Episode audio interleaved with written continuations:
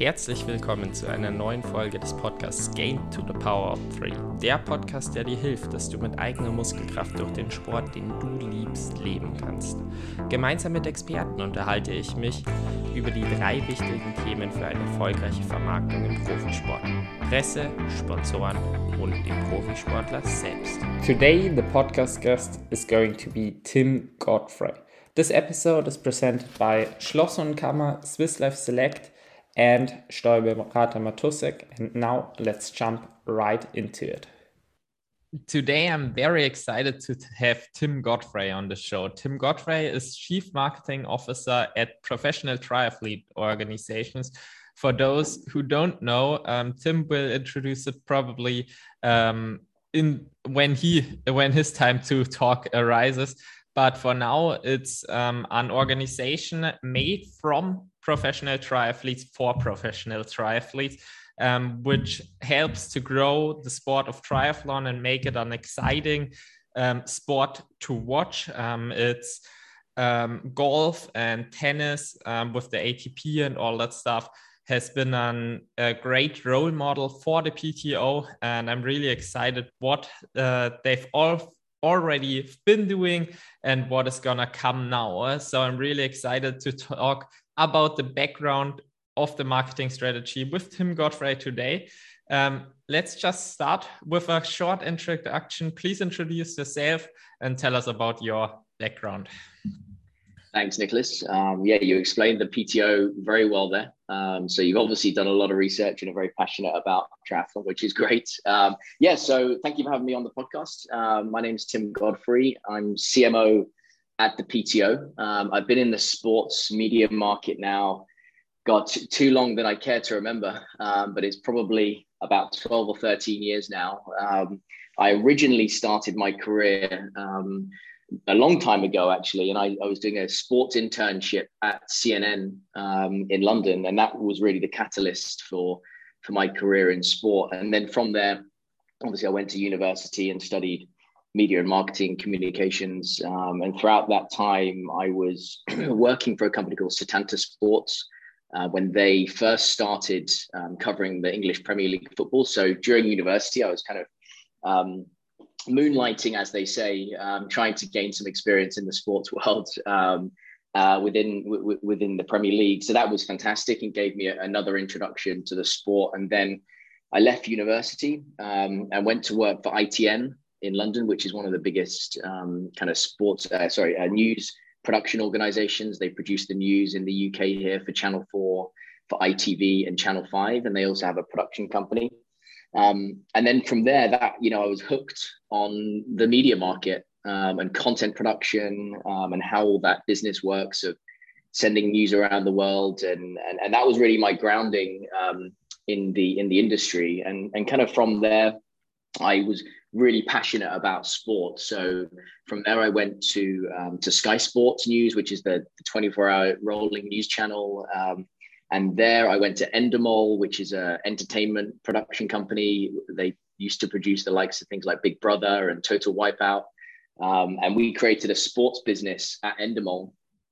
And that, that then took me around the world to, to places like the Middle East. Um, in Abu Dhabi, I lived there for three years and, and we built the English Premier League, um, Arabic new uh, Arabic sports channels. Um, and then from there, I came back to the UK and, and worked for a company called Perform Group, um, and then to Formula E uh, after that, which was the the new electric um, uh, electric motorsport series, and that really was, um, I would say, the most exciting time in my career. Um, apart from now, obviously in in triathlon, but Formula E was a brand new concept it was um, doomed to fail from the beginning in terms of people said this is never going to work. It's electric vehicles. There's no sound. This is not the future.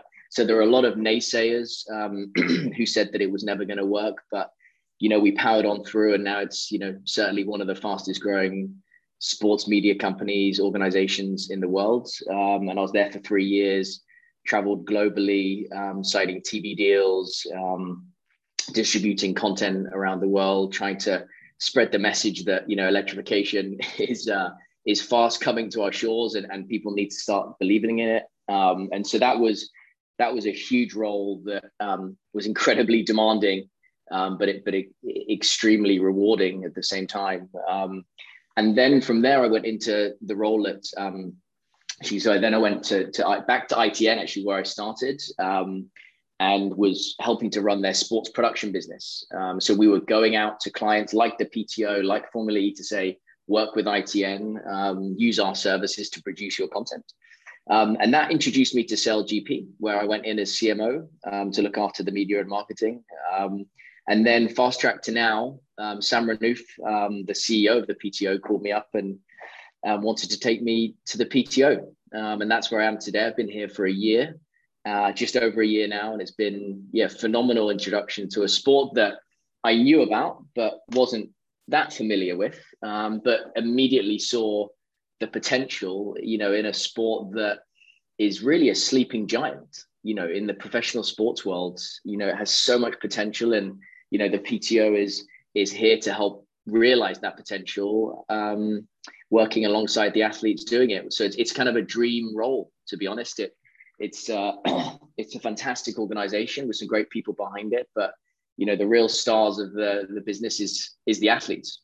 So so that's my very quick snapshot of my journey to the PTO. It's truly obvious that um, you're bringing on very high uh, expertise in marketing to the sport. But I'd yeah. also be interested in your own um, sporty side. So, have you done anything, any sport yourself? Are you currently doing sport? Have you now picked up triathlon when you uh, when you work in it yourself? yeah, it's, it's a question I now get asked all the time. So, you know, when are you going to do your first triathlon? Um, so, I haven't done a triathlon. Um, the the most I would say endurance activity I've done would be a half marathon um, which I did about three or four years ago. Um, and then I would say my early years growing up, I was mad into football. So that's all I was doing. Um, I was playing it, I was coaching it. Um, I'd go down the park to play. I was doing it on an amateur level. Um, and that was my real passion growing up with was football. So as was most people in, in the area that I grew up in, you know, football is, is football. Every, everyone, everyone plays it. Everyone loves it. Um, and then I guess I didn't play as much when I went to university. Uh, naturally, either people um, really lean into the sports university or kind of go off in a different direction. Um, and so that's where I played less, but then really just got into fitness and, you know, uh, doing HIIT classes and, you know, now, you know, whether it's One Rebel or Barry's Boot Camp or any of the, the HIIT classes, I'll, I'll tend to, to do that. But it's time, you know, if you're time poor, um, like I am, uh, doing an hour HIIT every you know every couple of days is probably enough for me at the moment. Um, but certainly there's some pressure there to to participate in a triathlon. So watch this space on that one but it's obvious that you also have a passion in endurance sports or sports in general. So yeah. you don't only know how to market the sport and to make it attractive for athletes, but you also know what the athletes will feel. And this is a great basic um, to to for proper production um, to capture right. the emotions, um, which are such an important factor in triathlon. It's always this up and down, which is super exciting and um, the PTO is doing a lot of stuff in that direction. But let's come to back to your past experiences. You uh, sure. told us where you worked. Uh, maybe the closest to the PTO currently was your experience in Formula E, which you yeah. already already talked about is the fastest growing sport currently, and a Sail GP. So, what specific learnings and experiences do you think um, from your past you have made um, that you now bring to the PTO and why you think the PD uh, or triathlon can get such a big hit and believe it's a sleeping giant which only needs to be awoken? Great, really good question. Um, I would I, I, would say the first thing is what Formula E and the SailGP taught me was you need a thick skin in this business, right? So things are not straightforward. Um, you always get a lot of people saying things can't work or this is not how it should be done. Um, and but as, as long as you have a very clear vision for what you want um, and you believe in it and you have a team of people around you that believe in that vision, you can achieve anything. Um, and so that was really pertinent at Formula E because um, there was so much doubt about it. You know, there was a lot of doubt about the technology, the underlying technology within the cars. You know, can you actually create a TV product out of this? Because are the cars going to last around the circuit? And there, was there was lots of issues with it. Um, but our CEO um, at the time, um, a very successful Spanish entrepreneur um, called Alejandro Agag, had a very very defined vision of what he wanted to do, and that helped everybody along the way. You know, wasn't perfect. It was no, it's probably still isn't perfect. You know, after seven years, um, but certainly after I was there for three years, the first two years were extremely difficult. Um, you know, we had to we traveled to twelve locations around the world, transporting, you know, all of these new single seater electric cars. Um, and you know broadcasting in new locations around the world with, with an unproven um, broadcast model. Um, you know, I remember the first event in Beijing in 2014 was probably one of the probably still is the most most stressful time um, in my mm-hmm. career because you know what could go wrong went wrong, um, and we nearly didn't get get on air. But you know, it's all of these things. Um, you know, they they they kind of stand you in very very good stead um, going forward. and we created it was a very very fast growing business um, that we we all believed in. We aggressively bought into the culture um, and what electrification meant, not just for Formula E, but for the broader society. You know, it's it has accelerated the adoption of electric cars. You know, I think last year it was the first time that electric car sales um, were bigger than diesel car sales. You know, so you know it's not all attributed to something like Formula E, but it shows you the power of sport um, and you know that was really a that was our marketing message right to begin with was um, this new sustainable sport can can kind of change um, the direction the world is going in and it's still on that path it's taken different paths to get there um, but fundamentally the message was very clear you know this is a a um, this is a new concept which is going to disrupt uh, a very traditional market um, and so my role specifically was to to go and sell the television rights around the world and to create all of our short form content. Um, and so again, we you know we were learning as we were going. We were adopting new technologies, um, and so all of that experience in very condensed fashion, um, operating in different parts of the world. So you know whether you're trying to operate in Beijing in China or in um, Punta del Este in Uruguay or in Miami um, in the in the states, you know culturally it, it gives you a lot of awareness. Um, and so, you know, Kuala Lumpur in Malaysia, you know, we we it is not part of the world that, that we didn't go to. Um, so that would be, you know, the, the experience of Formula E has probably given me the most um, experience that I've had in my career because it was so fast growing. Um, and so I've taken a lot of that learning um, onto things like the PTO and to GP to have you now on board with the PTO is really interesting, um, especially with what you said about Formula E. In the first uh, race, it was a everything that could go wrong went wrong, and it was super difficult to even get it on air.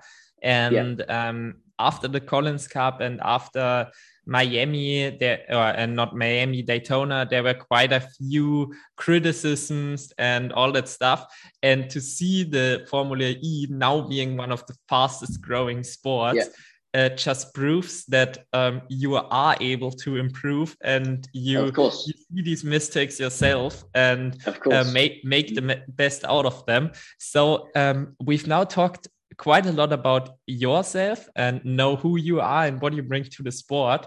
Um, but for all those listeners who is who are not in triathlon and not as excited about the PTO as I am, maybe it would be great to just uh, give us a brief uh, introduction about the PTO and also sure. what the goals are for the next years. Sure.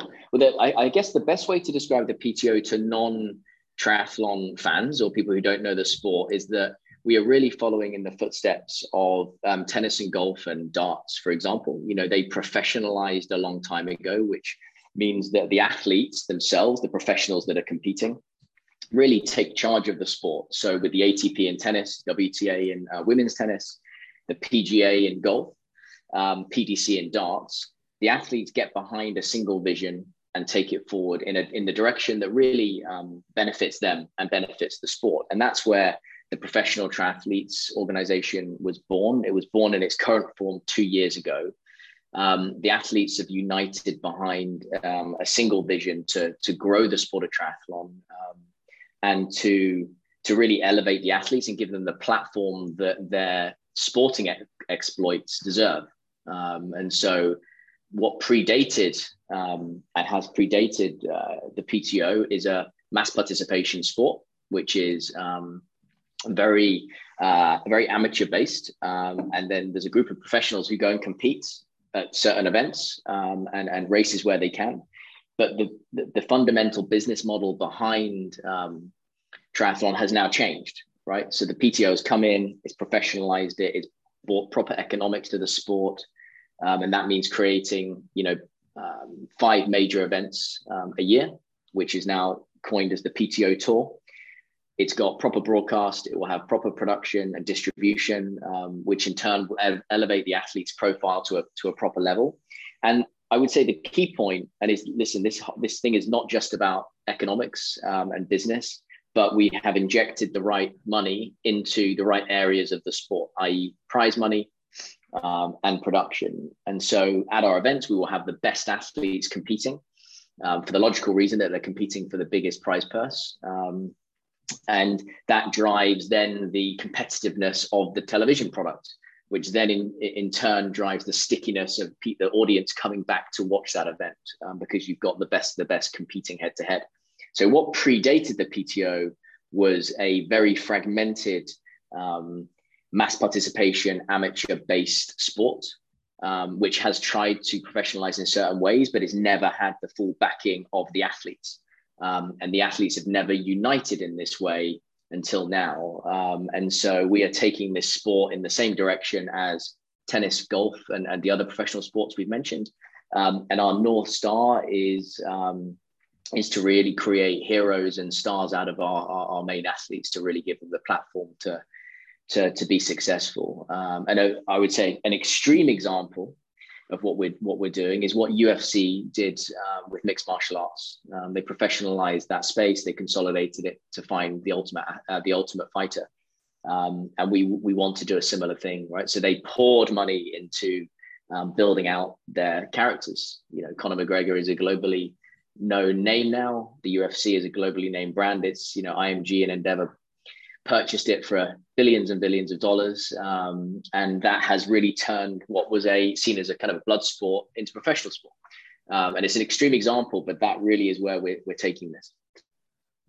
Um, for myself, it has always been that since coming into the sport, Ironman Hawaii was the event I was training for um, to eventually, with 35 to 40 years around the time when you're at peak fitness for long distance, uh, to win that event.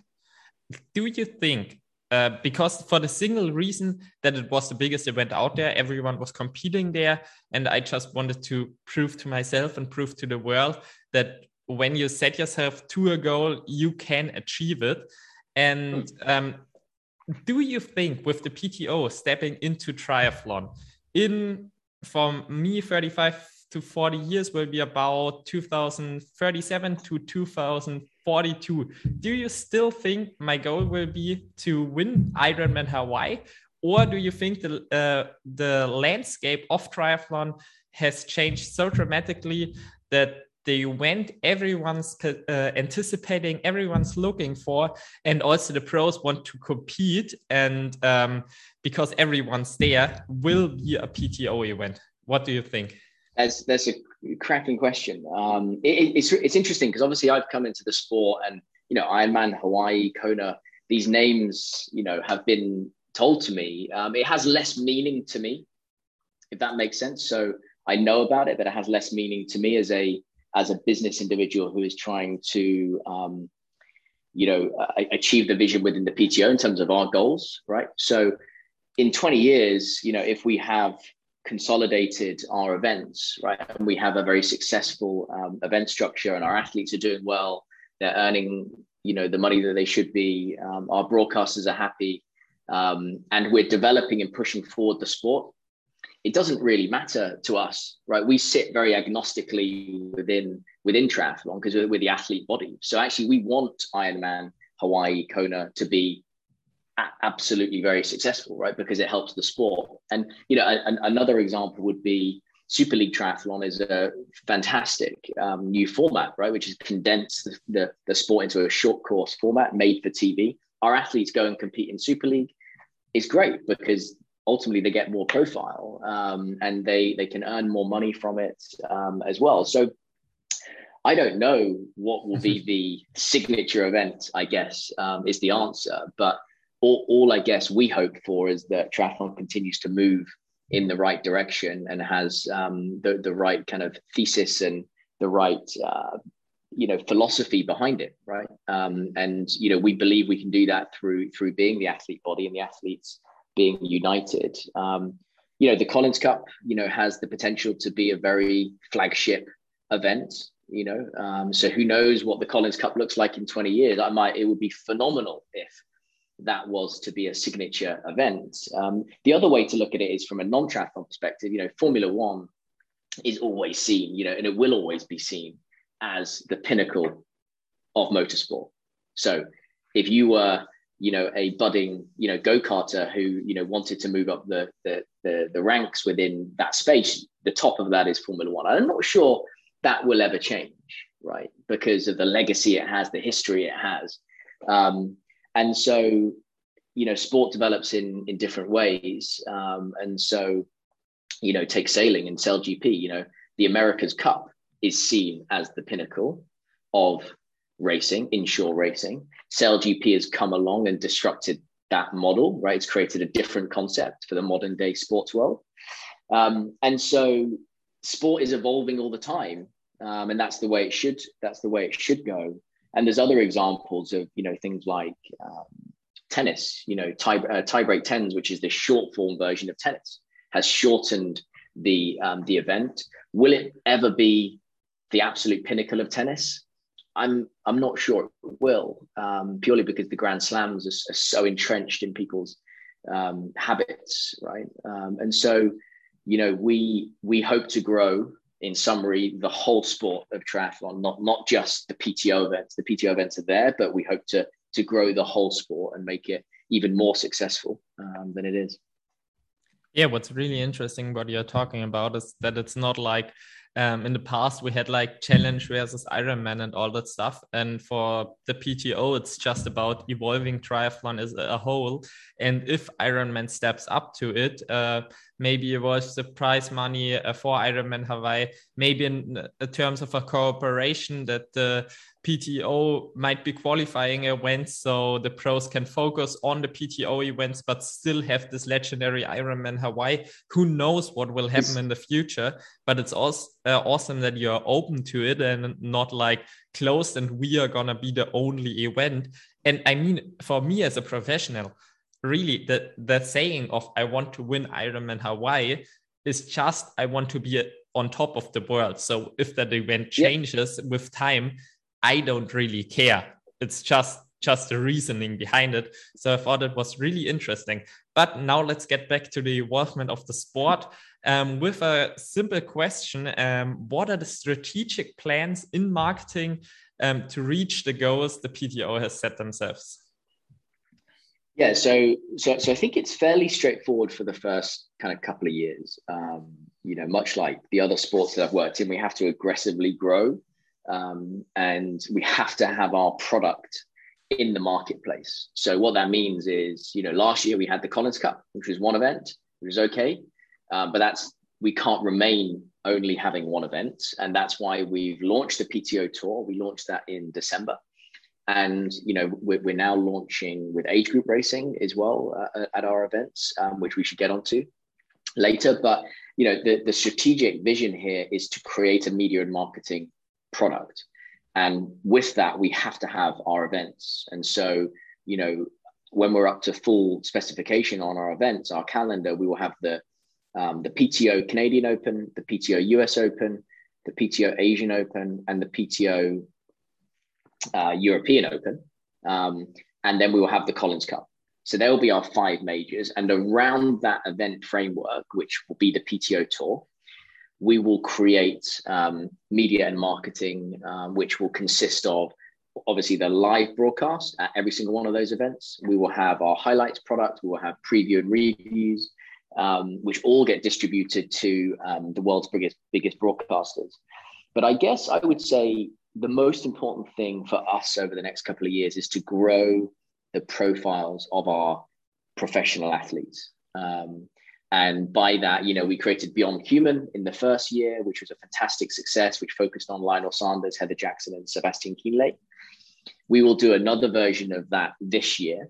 And that will really help us outside of the events keep the interest level high. Um, and so, as you know, like there's peaks and troughs within a year, you know, where, you know, the Collins Cup, obviously, we had a huge moment and we had a lot of interest, and then it comes down again. We want to avoid those down moments.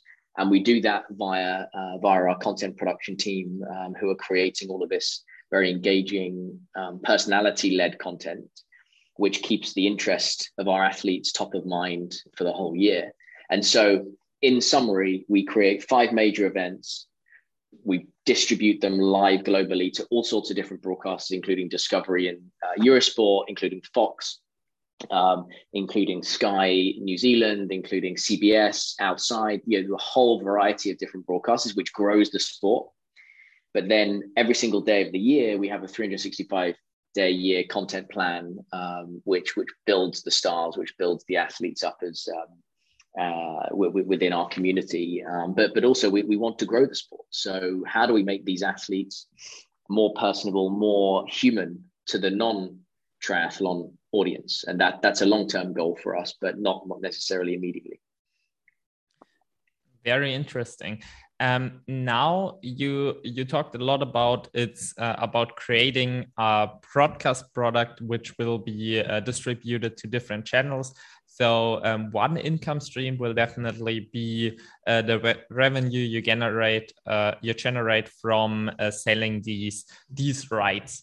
Um, still um, different sports um, looking at football with the uh, in the stadium and all that stuff. There are a lot of different revenue streams that come in and currently the pto is truly investing a lot of money with prize purses over a million probably 10 times of what we've seen in triathlon be uh, before um, what will uh, the different revenue streams um, be and how do you build these up yeah, it's a good question. Um, media rights will will be a revenue stream for us, um, and whether that's directly from our broadcasters or whether that will, will be more of a direct to consumer proposition um, that we will, you know, we will look at in time. Um, so media rights would be one, sponsorship will be the other.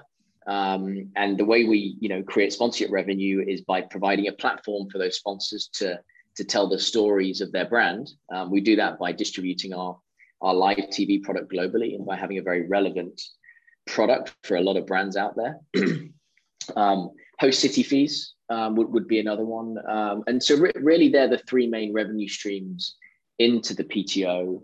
Um, and and those revenue streams will you know will kind of develop over time. Um, but as you know, um, we are very well capitalized. We're very well funded, um, and so we're not under pressure right now, right? To um, to to have money incoming. Um, as with any startup, there's lots of money going out the door, but it's going out the door for the right reasons. In terms of we can we have the ability to make the right decisions and the right investments for for a longer term gain, a longer term um, kind of strategy.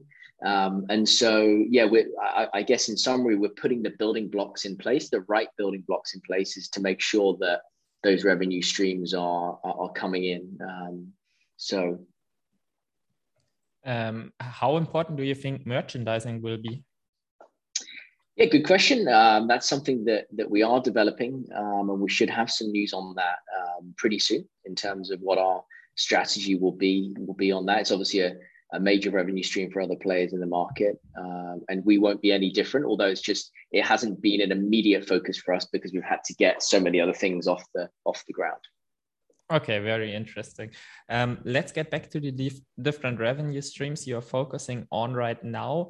Uh, selling the media rights is quite obvious, and also um, uh, no matter if that's to a distributor or to direct to customers, Um, but what I think is really interesting is sponsorship. Of course, it can be a really uh, good and solid income streams um, for uh, it already is for many different sports but i haven't yet seen any sponsors to be honest directly yeah. um, as part of the pto um, okay. can you uh, tell me about um, what is planned in terms of sponsorship Sure. Well, for the Collins Cup, um, you would have seen we had, you know, Tag Heuer were our timing partner. We had Zwift as our training partner. Um, we had Wahoo in transition. Um, Tiffany's made our trophy. Um, and so, you know, we, we had sponsorship deals for the Collins Cup. Um, but you're right in saying that there have not been any direct sponsorship deals with the PTO, you know, as a as an organization. But now what we've done is we've we've created that sponsorship vehicle, if you like, with the PTO tour and our events, right? So it's all kind of linked together in that, you know, we hope somebody will come in and sponsor the PTO tour as a title of the PTO tour, right? Um, and so that will be um, something that we're, we're going to market with at the moment. And then the single events as well. Um, and so you could sponsor, Nicholas Ludwig could sponsor the PTO US Open, for example, um, or you could sponsor the PTO Canadian Open. Um, and then there's various win, other. I will win these events. I don't need to. Exactly. Well, there you go. there you go. you, yeah, you'll, you'll be an honorary guest at our events. Um, and so we have those. We have the bigger tiered sponsorship opportunities, which we're targeting um, to a very I would say, um, tailored list of businesses that we think would be interested in that. And then we have the more endemic partnership opportunities, i.e., swim, bike, and run, nutrition, and recovery. Um, so they're the more uh, that they are the brands that are kind of maybe already affiliated with the sport, um, and so a more natural fit.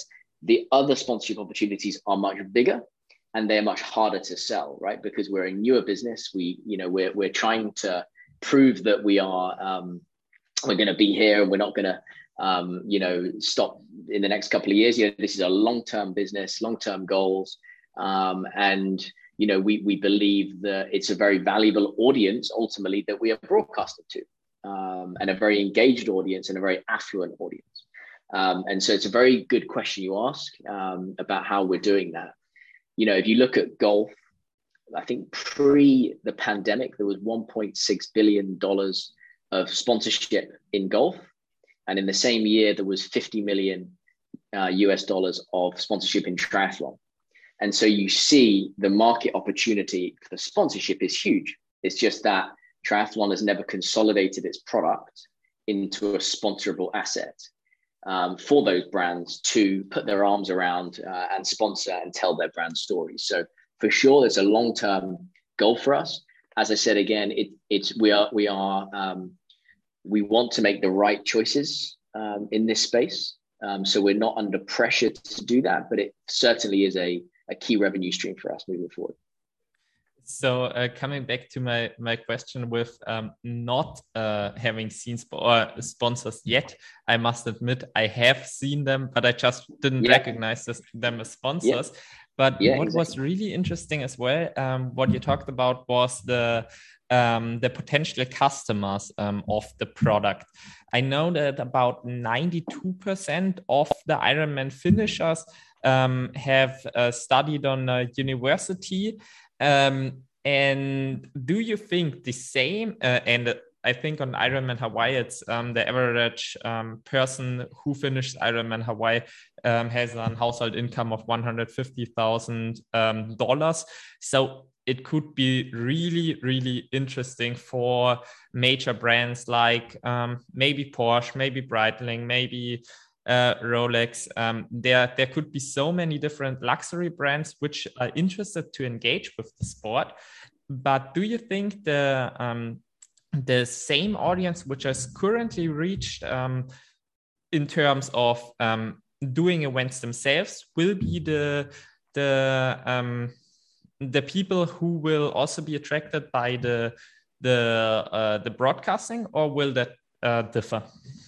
Yeah, it's a very intelligent question, to be honest. Um, and you know, part of because we're so we're so new in this, right? We've had two events, if you include um, Daytona, And so we have a bit of data now, and you know it is definitely moving in that direction. Um, so there is a link between the participants and the audience, right?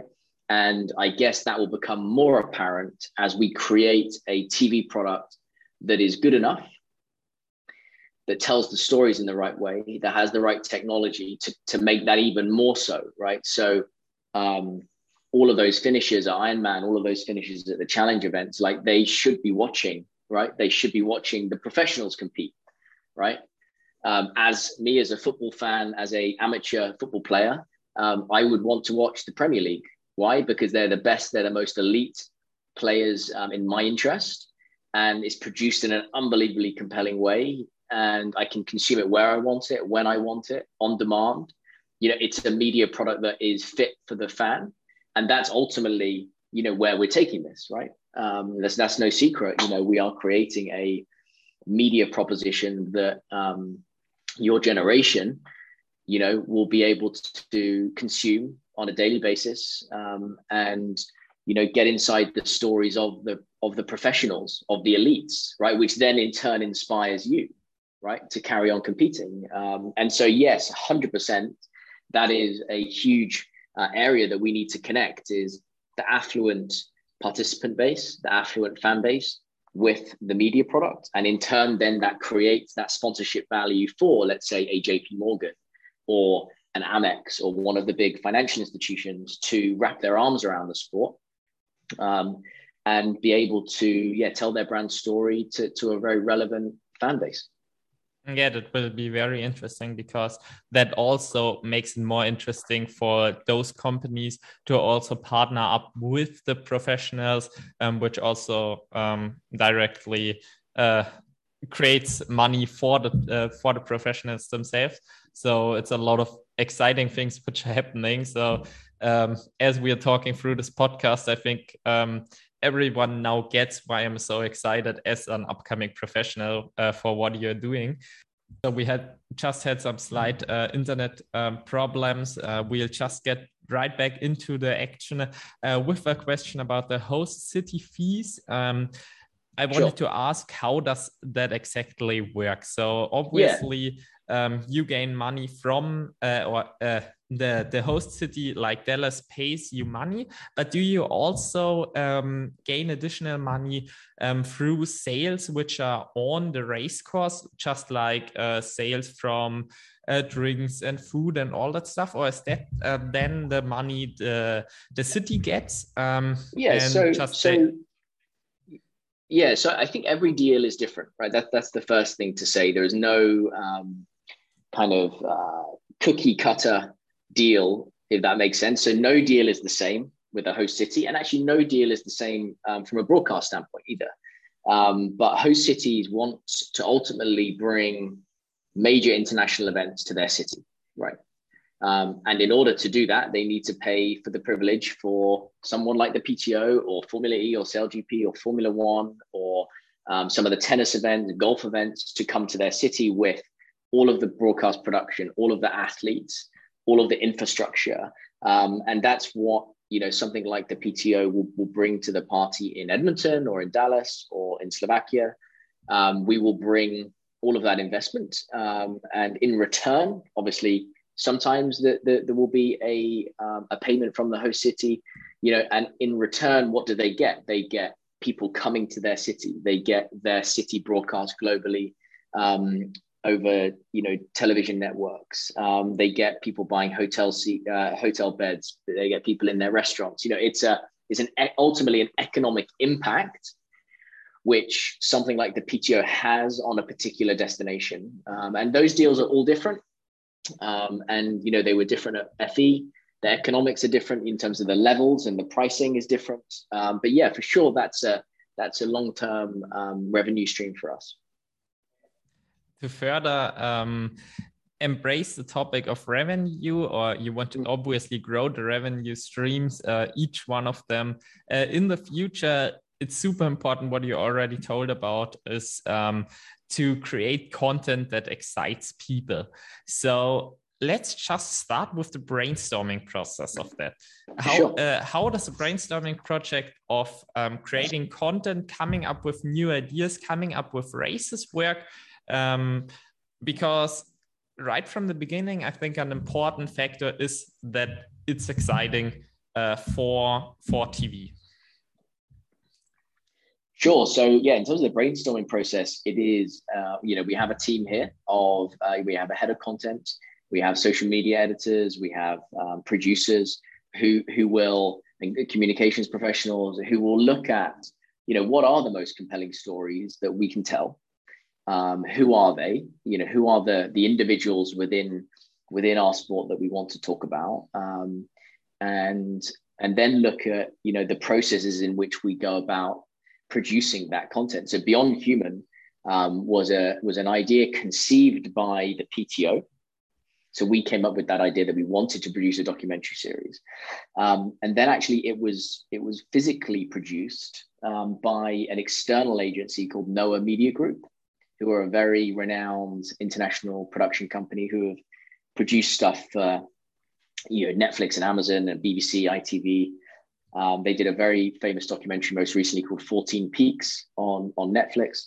Um, so we're working with you know best in class production companies to bring the stories alive of our athletes. Um, and that's a very difficult role. You know, it's not about just sticking a camera um, in front of Lionel Sanders and all of a sudden he comes to life. It takes time um, to get, to build up that trust and relationship with, with our athletes. Um, and I think we've done that.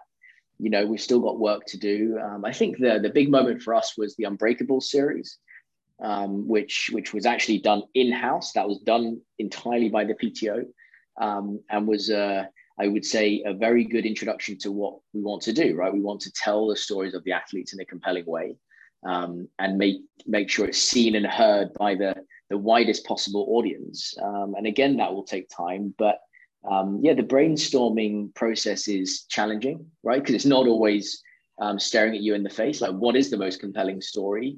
It's not often the obvious one. Um, and so it takes a lot of time. You know, most of the team here, they will spend time talking with the athletes, finding out more about them, um, and then finding out the way to produce them. Uh, and so, yeah, it, it, always starts with a, you know, with an open discussion on, right, what do we want to do this year? Um, and so, yeah, it's a creative brainstorm process. I could believe that there are some athletes, or there definitely are athletes who are like fan favorites, and there are probably also some who enjoy working with the media more than others do. And it probably is difficult. So everyone gets their fair share of content produced by the PTO. How do you handle that uh, complication?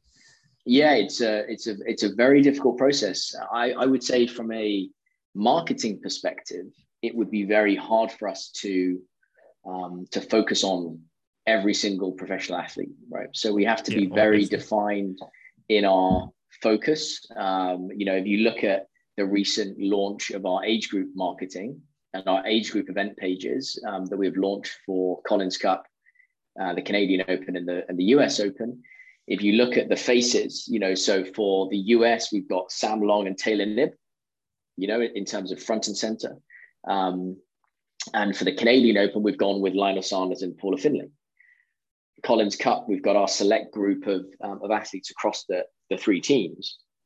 And so, you know, my one of my goals, um, you know, with the PTO is how do we make these names famous? So how does Sam Long become a household name globally um, in sport? You know, that's that's not an easy task. Um, it's a long journey, um, but something that we we strongly believe in. He has the personality, he has the skills, he has the um, the competitive edge. He wants to win. So all of these things, how do we make that valuable? How do we make that um, really relevant for the consumer?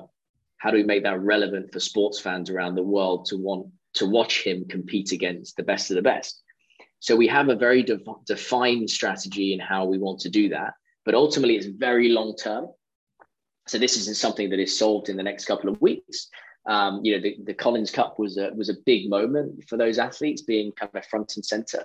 Um, and to all of a sudden have that attention on them. Um, and so, yeah, our um, I'm trying to remember the original question there, but our our attempt is to to make our athletes famous, right? So that is our north star. But we won't make all of them famous because that's just going to be impossible. So we have to focus in on the ones that have the most compelling stories, and hopefully, then that's a catalyst for the rest.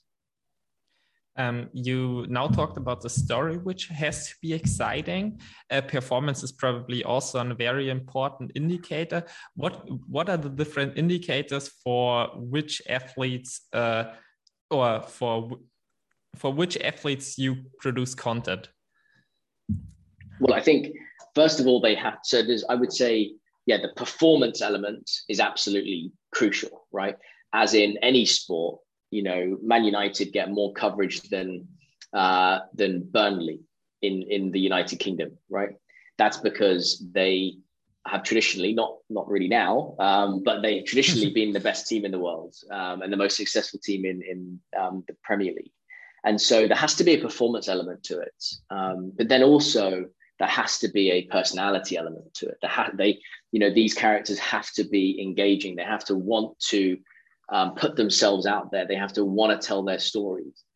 Um, but often it's you know maybe it's the quieter athletes actually that have the best stories. So then it's about how do you produce them? How do you get those storylines out of them, and that they trust you to produce them in a you know in a trustful way um, and in the right way. And so it's not always obvious, but there has to be they have to be good at their craft, right? Because ultimately as a consumer yourself, as a, as a participant, as a fan, you're not going to be interested in the person who doesn't do very well. Um, maybe you want to find out why they didn't do very well, but you want to ultimately aspire to be the, at the elite. So you look at the elite people in the game um, or in the sport and you focus on, on them. And, and that's really where, where we will focus a lot of our mar- marketing efforts in terms of that top level marketing. How do we bring the, the most people into the sport?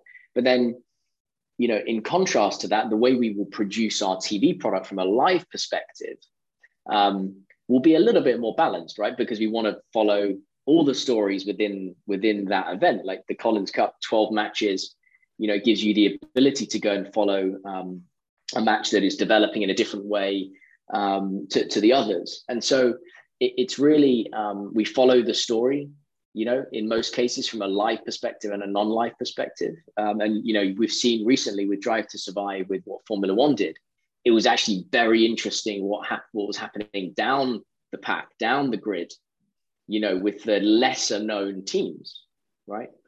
Um, and so we have to be aware of everything that's going on in the sport um, to make sure that we can, you know, track the journeys of those up and coming stars as well as the ones that are already established. So Jan Frodeno, everyone knows him. He's a superstar, um, but fundamentally should be should actually be more well known outside of the world of triathlon than he is. Um, and so, how do we stop that happening? So, with someone like Sam Long, when he gets to that level, you know, what is going to be his um, his exposure? Um, and and and that's really what you know we're providing that platform for. Very interesting. Um, you've now talked uh, about as well um, on the field production, uh, but also off the field um, production. And I would now focus on the off the field production, um, the content which just goes on uh, each day of the year when nothing really special happens um, on the different channels and how they differ. So, what goes into the production of exciting content? On different platforms, uh, especially for YouTube, Instagram, or the website, and so on? Yeah. Um, so if I've understood your question correctly, I think you know every single platform is different. Yeah. So that is a fun, fundamentally um, what you have to think about when you're producing content for those platforms. So YouTube is longer form content.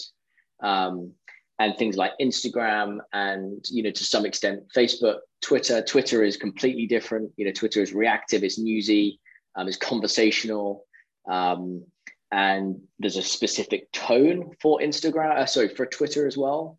Whereas the other platforms, um, you know, Instagram is very curated. It's very it's beautiful images. It's very impactful. Um, and things like you know new platforms like TikTok and Snapchat have a have a different audience, um, slightly younger, Um, and so the, there is content for all of those platforms, and the most successful sports media companies out there, you know, whether you're the NBA or NFL, uh, Formula One, um, they all have a bespoke content strategy for each platform. And often it will also be localized, right? So what you see in Germany is different to what you see in, in the United Kingdom, right? Because your viewing habits, your interests, the way you consume content um, is going to be different to somebody else, right? So it's how do you engage with those with your target audience in the best way possible.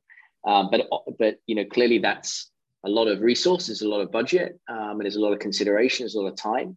Um, and so again, we're not you know we're not fin- a finished product yet, so um, we are working towards that in terms of producing bespoke content for each platform, but there's a huge amount of thought that has to go into each one of those platforms. Like we we haven't launched on TikTok yet, we haven't launched on Snapchat yet. The pure reason that we need the right resources in place to do that. So we wouldn't just produce and, and distribute content on those platforms without a um, considered strategy behind it.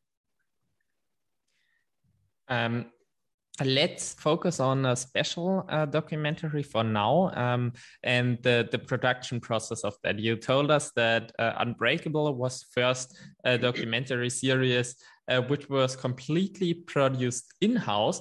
Um, yeah. Could you please um, walk us through the whole process from um, you came up with the idea um, to produce Unbreakable yeah. to uh, the finished product and uh, how it it's marketed after it goes online? Yeah, sure. So it's a very, very simple process. Um, we would talk with a select group of athletes who we want to, to feature. So in this case, you know, the first series was, you know, Ali Brownlee, um, um, uh, Holly Lawrence, um, Paula Findlay, um, Sam Long, there was a few others. We would discuss with them exactly what we want to do, what the vision of the series is, what the feature should be like. Um, and then we would organize a film crew to go and sit down and film and interview them. So that would require somebody with a camera uh, and sound equipment, and then also somebody to interview that person. In some cases, that may be done by the same person. Um, but in, in most cases, you would have a kind of two person crew um, to go and film that content. Let's let's use Alistair Brownlee um, as an example. Um, so we would go up there to Yorkshire, film with him, capture all of the content. We would bring it back into kind of PTO headquarters in London. We would we would edit it. We would um, produce it. It would go through a sign off process um, whereby that content would be approved by somebody within the PTO, and then ultimately that would be then distributed across the PTO channels with a kind of social media marketing promotional plan in the background. Um, so we wouldn't just put a bit of content out and hope for the best. There would always be a plan behind it. So we would seed it with the athletes, we'd make sure that there are visuals and images to go with it. Um, there would be a paid marketing strategy to make sure the content is also seen outside of the PTO channels. And then we would replicate that with all of the athletes um, in terms of that we filmed with for the Unbreakables. Very interesting. Thank you a lot. Um, nowadays, social media is such an important topic for athletes as well, and uh, to share your own uh, your own journey on it on YouTube, on Instagram, and all that stuff. What do you think um, athletes can learn from the professional lesson in production quality uh, the PTO provides? It's a very interesting debate, this, um, and it's not. I would say it's not a straightforward answer um, mainly because the world the world in social media and digital is changing on a daily basis. Um, new new habits are are there every day. Consumers are thinking about new ways to interact, um, and so what I would say is that content coming from the PTO has its own look and feel, has its own flavor, has its own brand. Now, the content that then comes from the athletes, what do we want that to look like? Ultimately, they're their own people. They're their own. They have their own voice. Um, they're their own brand. Yes, they're part of the PTO, but ultimately we want their voice to be as authentic as possible. Um, so the content coming from Lucy Charles Barclay, we want to be authentic to who she is, not necessarily um, content that you know we will deliver them content for sure. You know, we asked them to, uh, you know, they would have promoted the age group um, registrations being open and things like that. And, you know, we want to encourage their audience to to get involved with the PTO. But it's a it's a fairly I would say organic process, right? Whereby they have to learn on a daily basis what works on their channels, um, and most of them, you know, are starting to to see that, right? Um, their audiences are starting to grow. Um, but we, you know, the Collins Cup it was a good example whereby we produced an entire marketing campaign not only for the PTO and our channels, but also for the athletes' channels. But every single bit of content that we delivered to the athletes was all bespoke to them. You know, it was completely bespoke to Lucy Charles Barclay, where we had our images and we, you know, we had words that describe Lucy Charles Barclay, and um, and I think it was very successful. Um, but there's a balance between what the rights owner passes to its assets and to, to, to its talent, and what the athletes can produce themselves. Um, and in, I would say, you know, in a lot of cases, content that comes directly from the athletes that's just raw and emotional and just from their phone and just it's it's absolutely what they think will perform better than a branded bit of content that comes from the organizer ultimately. Um, but there's a balance there. You know, there's some messages that we want to get out via our athlete network that we will want to kind of control. Um, but it's uh, it's always a conversation with the athletes how do you generally uh, generally think about uh, social media as an athlete? Do you think it could hinder performance? Because obviously you're not just focusing on the sport, but also about marketing yourself and um, expressing yeah. your own voice. Yeah, for sure. It's a you know it's the modern day world. Unfortunately, that um, they have to be able to balance. I think to be a successful individual brand and individual athlete, social media is part of that daily performance. You know, it's part of that daily uh, scheduling, whereby either you, either the individual athlete is doing it themselves, or they have somebody doing it for them. Um, and for a number of reasons, that's connected to sponsorship agreements. It's connected to um, how they how they you know want to grow their own personal brand to be successful. Um, and if you know, it, it's quite rare now to have an athlete who is, you know, let's say nearing the top of their game or at the top of the game, not to have a, you know, a kind of social media presence, right? So everybody kind of has it to different levels of um, of uh, of quality. Um, and then it's about how important is it to you? How is important to your financial situation? Does it hinge on sponsorship deals? You know, all of these things um, are, you know, they become very apparent. But I think, you know, if you look in the English Premier League in, you know, in this country, our footballers have been criticized massively, not for having an authentic voice, for having their channels ran by a PR team. So post a, a football match that maybe they've lost, there would be a tweet, you know, on one of the players' channels, and it would be very structured, very PR comms driven, rather than actually coming from the athlete. Um, and we're seeing that a lot whereby agencies and PR companies are starting to say, right, you know, we'll manage your social media for you. And that's, you know, it's a difficult decision to, you know, for them to make. Um, and so on balance, there has to be, you know, has to be figured out within their overall schedule. Um, but it's hard, you know, if you're a triathlete, you're training all of the time. You know, you've got three disciplines, um, not just one discipline like most other sports. And so you're time poor, you know. Um, and so um, I think our athletes do a phenomenal job balancing the kind of, you know, the demands of the modern day um, media world with what they have to do on, you know, in terms of from a competitive standpoint. Um, it's probably unlike any other sport in that regard. Thank you a lot for the very interesting uh, insights today. It truly was an a incredible uh, conversation and i've learned a lot and gained a lot of insights into the pto and what goes on behind uh, the pto in terms of marketing we've by far not had time to talk about all the uh, all the different topics. We didn't even come to Collins Cup and what you want to improve from there. We didn't talk about the athlete ranking and how important that is for marketing. There was so much more. You also wanted to talk about the age group ranking. So we would still have a lot of topics. Um, so if you like this uh, conversation and would like us to do a second episode, we'll see if we can make it happen sometimes in the future. No problem. But for now, I, would be I'd be very, very happy to do a part two. Nicholas. So just let me know. That that's awesome because it was truly really good. I'll uh, have to check how how people like it, but I think it could work out very well. So thanks a lot for your time, and uh, I'm I'm looking forward. I hope we'll do a second part because I really enjoyed it.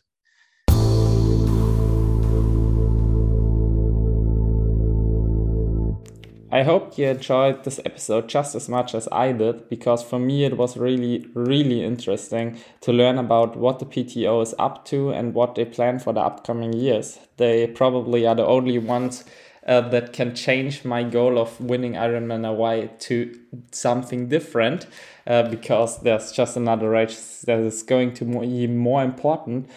Um, and something else which would be very interesting in this episode um, is, as this episode has again been in English, um, what your thoughts about are about that. Um, English episodes just allow me to um, create episodes with uh, people who are not uh, able to speak German, and most Germans are able to speak English. So I'd be interested if you had a problem um, with the podcast or if you just uh, enjoyed it as much as if it would be a German episode.